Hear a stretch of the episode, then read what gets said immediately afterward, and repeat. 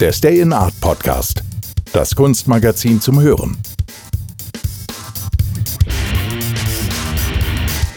Herzlich willkommen zum Stay in Art Podcast, dem Kunstmagazin zum Hören. Powered by I Love Stress von Tom Mögele. Autorin, Kunsthistorikerin, Kuratorin und Kritikerin Azura Immediato schreibt im aktuellen Stay in Art Magazin mit dem Titel Pioneering über den Künstler Matteo Atruia, dessen Werk sich mit der Wahrnehmung und dem Überdenken von Klischees beschäftigt. Ist das auf dem Bild vor mir nur ein Hotel oder doch nicht? Das frage ich mich gerade selbst. Lasst es uns herausfinden.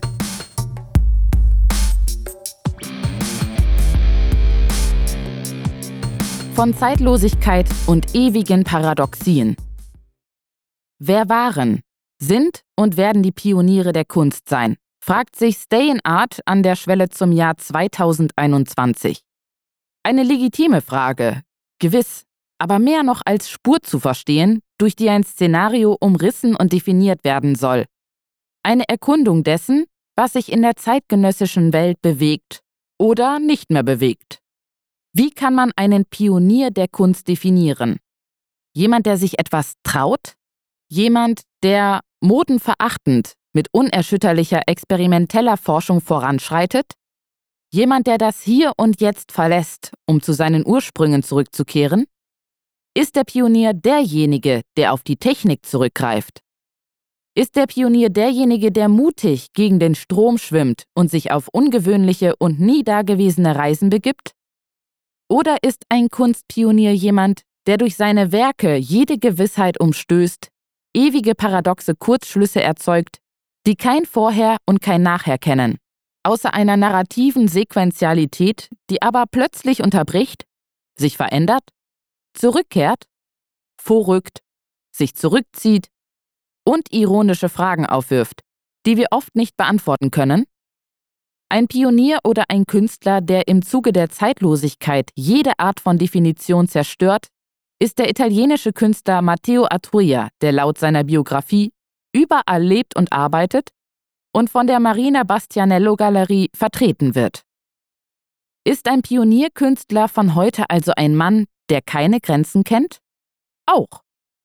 Ich kenne Matteo Atruia schon seit einigen Jahren, als ich mich auf der Arte Fiera in Bologna in eines seiner Werke verliebte.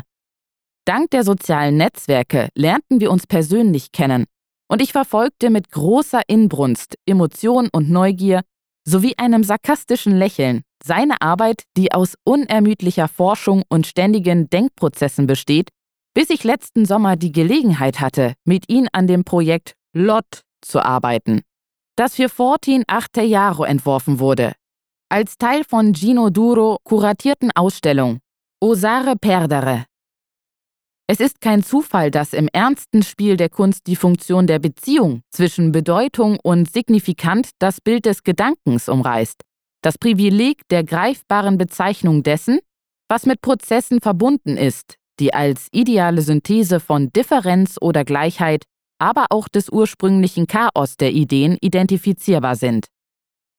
In diesem Chaos, das sicherlich dem gleicht, vor dem ein Pionier bei seiner Erkundung der Welt der Idealen und der Realen steht, agiert Matteo Atruia in der Nische des Oxymorons, in der ontologischen Spekulation, die eine überraschend trachantische Aura annimmt, durch die die Reflexion über das Reale zum Wort, zum Bild, zum Licht, zum Schatten und zur Spur von Instanzen wird, die selbst durch seine Introversion verborgen bleiben. Seine Forschungen, seine Werke zu lesen und zu interpretieren bedeutet, das Unausgesprochene zu übersetzen. Wie viel zwischen den Zeilen, unsichtbar von einer Textur ruht, die dem Betrachter einen Rebus zeigt, sarkastisch provokativ, ironisch real, dessen kommunikativer Wert sich jedoch in das Bett einer metaphorischen Verwicklung ex ante und ex post des epiphanischen Aktes einschleichen kann.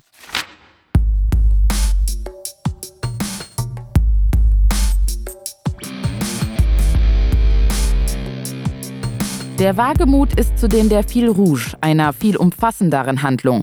Wie sie die Arbeit von Atruia umfasst und sich in jenes Gefühl der Suspension einpfropft, das ontologische Schärfe verlangt.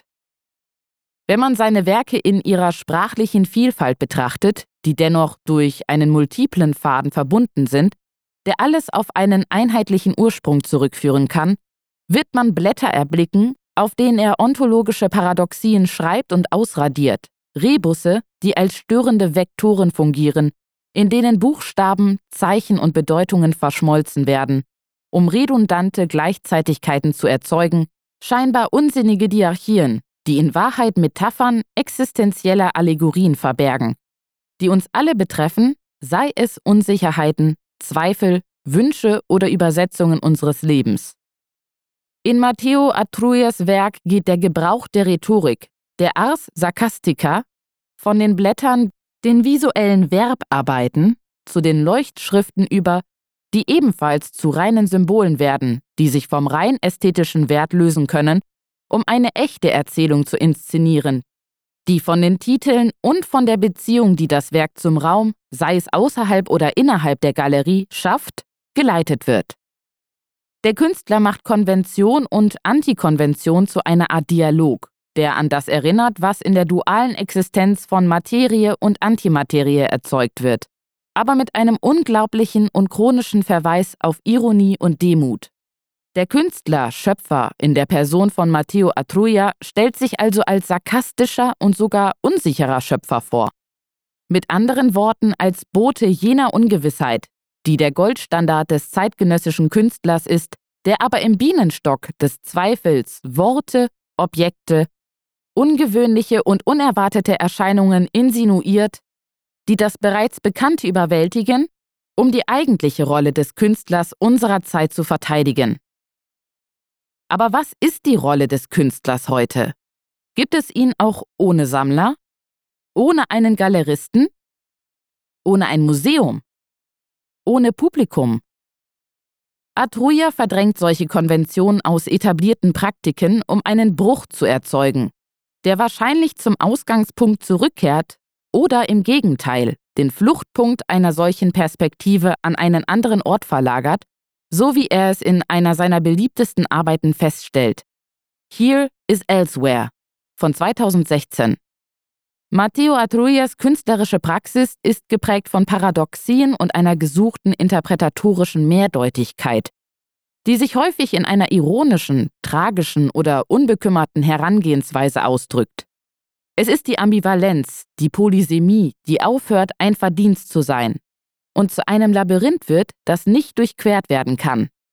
Eines seiner wichtigsten stilistischen Merkmale erklärt der Kurator Daniele Capra, der oft mit Matteo Atruja zusammengearbeitet hat, um seine Sprache und seine bewussten Abweichungen in Richtung einer Andersartigkeit genau zu beschreiben, die die ursprüngliche Bedeutung der Dinge nicht abstreift, sondern vielmehr ihre Besonderheiten hervorhebt.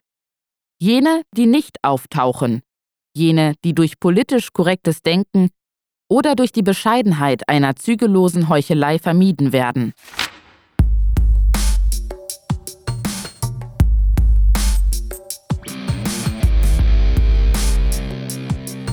Jedes Werk hat verschiedene Interpretationsebenen. Eine Art Abstieg in die Abgründe des Denkens, der jedoch mit plötzlichen Sprüngen oder gemächlichen Schritten erfolgt, ohne einen anderen Leitfaden als den der Wahrnehmung und des Überdenkens von Klischees und dessen, wovon sich unser Leben, unser Fortschritt nährt. Der Künstler begibt sich auf den Weg der Antithese, und in der Ruhe seiner Worte zeigt sich die Kraft seines luziden und ironischen Gedankens. In einer solchen visuellen und intellektuellen Botschaft kommt dem Detail, einem ikonischen Element, einem Emblem, das der Forschung des Künstlers am Herzen liegt, ein primärer Handlungswert zu, der sich in eine Art weltlich-sakrale Reliquie verwandelt, die an einem Ort aufbewahrt wird, der nur den Sinnen, der Wahrnehmung und der emotionalen Illusion zugänglich ist. Und dennoch obwohl Atrujas Werke aus dem akademischen Raster des Schaffens, Verstehens herausfallen, finden sie einen Platz in zahlreichen Privatsammlungen bis hin zu Installationen von aufgeklärten Sammlern, die es gewohnt sind, etwas zu wagen. Und wieder kehrt der Begriff des Wagemuts zurück, fast so, als wäre es ein Nichtort, den man mit gebührender Aufmerksamkeit, aber vor allem mit großzügiger Freiheit betreten sollte. Sich dem Werk von Matteo Atruja zu nähern, bedeutet vieles. Auch die konzeptionellen Ebenen seiner Arbeiten zu entdecken. Die erste, die mäeutische. Die zweite, die der Metamorphose der ersten Handlung in ein Objekt und ein Element neuer Identität. Und die dritte, in der der Künstler die ultimative kognitive Konstruktion anderen anvertraut. In dieser Nische erscheint jede Idee flüchtig oder wandelbar, auch wenn sie über die Jahre hinweg fest und niemals zufällig bleibt. Das Gefühl der Enttäuschung, das sich unter der Oberfläche seiner Werke abspielt, unterscheidet sich nie von dem, meiner Meinung nach unbegründeten Bewusstsein der Unzulänglichkeit, das Atruja dazu bringt, sich selbst nie ernst zu nehmen. Das heißt, in der Ernsthaftigkeit der Idee, die seinem Denken entspringt, kann er jedes Element einer instabilen Schwäche finden, ein Detail, das in seiner Zerbrechlichkeit bereit ist, in ein Kunstwerk verwandelt zu werden. Alles ist vorübergehend oder transitorisch, ein ephemerer Apparat der Lebensfälle, der utopischen Zufälle, die Atruja in eine Art Wunderkammer unterbringt, die er oft in eine Ausstellung verwandelt oder besser in das, was er in einem singulären Interview wie folgt definiert hat. Ich habe nicht zwingend an die Originalität des Projekts gedacht. Ich glaube, dass mein Gefühl der Unzulänglichkeit mich dazu getrieben hat, zwei Ausstellungen zu konzipieren, die die Räume leichter gefüllt hätten. Es ist ein Paradoxon, wenn man bedenkt, dass ich eigentlich an zwei Projekten arbeiten musste, statt an einem. Die Architektur der Galerie erleichterte die Aufteilung.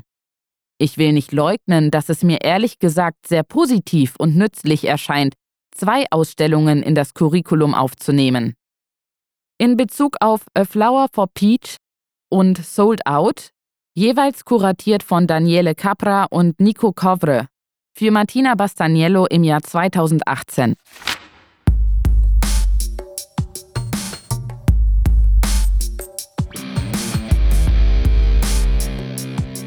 Matteo Atruja ist kein Künstler, der sich bewusst dafür entscheidet, aus dem Rahmen zu fallen oder der um sich herum das Phänomen des Charakters geschaffen hat. Ganz im Gegenteil. Weit gefehlt. Er hält sich fern vom Tourbillon der Zeitgenossen, fern vom Rampenlicht, und wenn er dazu gezwungen wird, lässt er seine Werke, seine Worte, seine Neonlichter, seinen Standpunkt vermitteln.